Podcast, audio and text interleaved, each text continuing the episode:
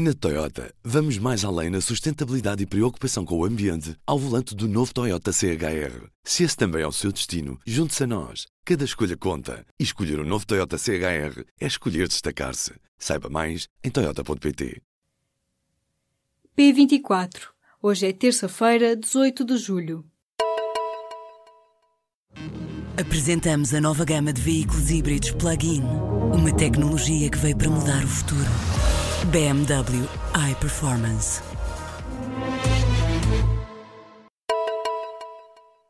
Depois da polémica, eis que surge a reação por parte do CDS. Os centristas retiraram o apoio a André Ventura, candidato à Câmara de Louros. Para o lugar, o CDS anunciou o nome do presidente da Distrital Lisboeta, João Gonçalves Pereira. Os centristas decidem assim seguir um caminho próprio para o Conselho de Louros, liderado atualmente por Bernardino Soares, do PCP. As declarações de André Ventura fizeram estalar a polémica entre o PST e o CDS.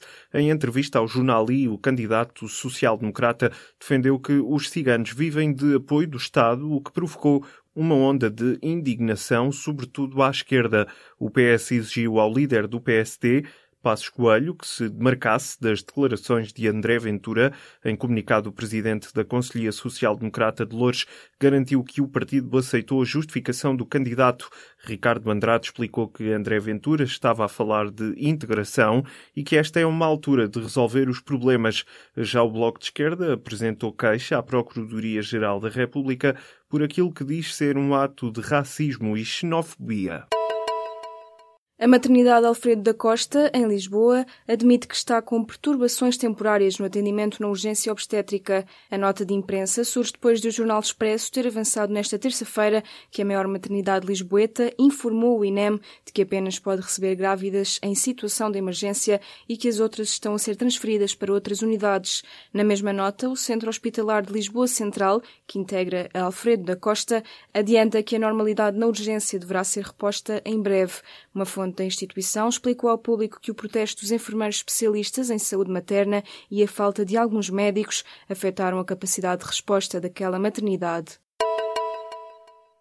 O Comissário Europeu para os Assuntos Económicos e Financeiros está de visita a Portugal e mostrou-se otimista em relação ao país. Pierre Moscovici disse nesta terça-feira que a economia de Portugal poderá crescer mais de 2,5% este ano, um valor muito acima dos 1,8% que ainda são previstos por Bruxelas. Numa conferência de imprensa realizada depois de se ter encontrado com o governador do Banco de Portugal, Moscovici disse estar impressionado com a evolução da economia portuguesa. O comissário afirmou que o crescimento mais forte da economia se deveu à evolução das exportações, destacou o papel do turismo e lembrou ainda que a economia da zona euro também está a crescer, o que ajuda Portugal. Moscovici sublinhou ainda assim que os esforços têm de continuar. O líder da bancada parlamentar do PSD anunciou que o partido vai votar contra o relatório da Comissão de Inquérito à gestão da Caixa Geral de Depósitos. Luís Montenegro vai mais longe e acusa o PS, Bloco e PCP de promoverem o maior branqueamento do escrutínio político da nossa democracia. Em causa está a intenção dos partidos da esquerda de terminarem os trabalhos da Comissão de Inquérito antes de o Parlamento ter acesso à informação requisitada. A solicitação está a ser dirimida em tribunal. No relatório da Comissão, o deputado socialista Carlos Pereira concluiu que não encontrou qualquer prova de pressões de governos na concessão de créditos pelo Banco Público. Em conferência de imprensa nesta terça-feira, Luís Montenegro afirma que o partido não vai apresentar alterações porque considera que o relatório não tem valor político. O líder da bancada do PSD vai apresentar uma declaração de voto sobre o documento na votação marcada para a tarde desta terça-feira. O presidente da Câmara de Lisboa considera normal o processo de investigação do Ministério Público a obras autorizadas pela autarquia. Fernando Medina criticou, contudo, a judicialização da política em ano de autárquicas. O público noticiou na segunda-feira que o Ministério Público está a investigar algumas decisões tomadas pelos serviços de urbanismo da Câmara de Lisboa nos últimos anos. Os inquéritos em curso centram-se em decisões polémicas durante os mandatos de António Costa e Fernando Medina, com Manuel Salgado como vereador vereador do urbanismo. Na mira da Justiça estão a construção da Torre de Picoas, a ampliação do Hospital da Luz e a Associação de Turismo de Lisboa. A Procuradoria-Geral da República adiantou ainda que para já ninguém foi constituído arguído. Em declarações nesta terça-feira, citadas pela agência Lusa, Medina não confirmou nenhuma investigação a decorrer relativa a assuntos específicos. O Supremo Tribunal de Justiça revogou a sentença que condenava a editora Descobrir Press, o antigo Grupo Impala, a indemnizar Pedro Santana Lopes. A decisão consta de um acórdão de 13 de julho a que o público teve acesso. Em causa estavam 350 mil euros de indemnização pela publicação de artigos que o antigo Primeiro-Ministro considerou difamatórios da sua imagem. No acórdão, o Supremo justifica a decisão dizendo que os artigos de opinião não podem considerar-se ilícitos, apesar de redigidos de forma mordaz e desprimorosa.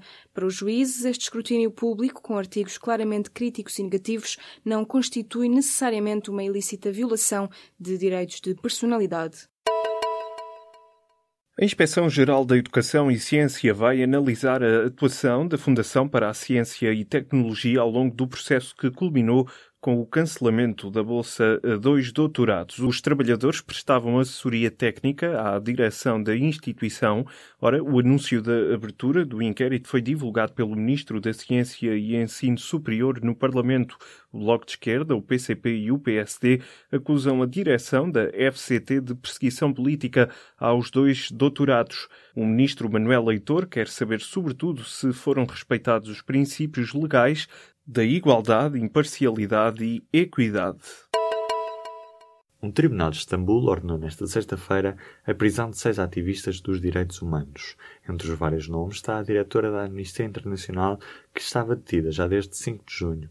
A diretora da Amnistia Internacional foi detida juntamente com outros ativistas turcos e dois estrangeiros durante uma sessão onde se discutia segurança online numa ilha a sul de Istambul.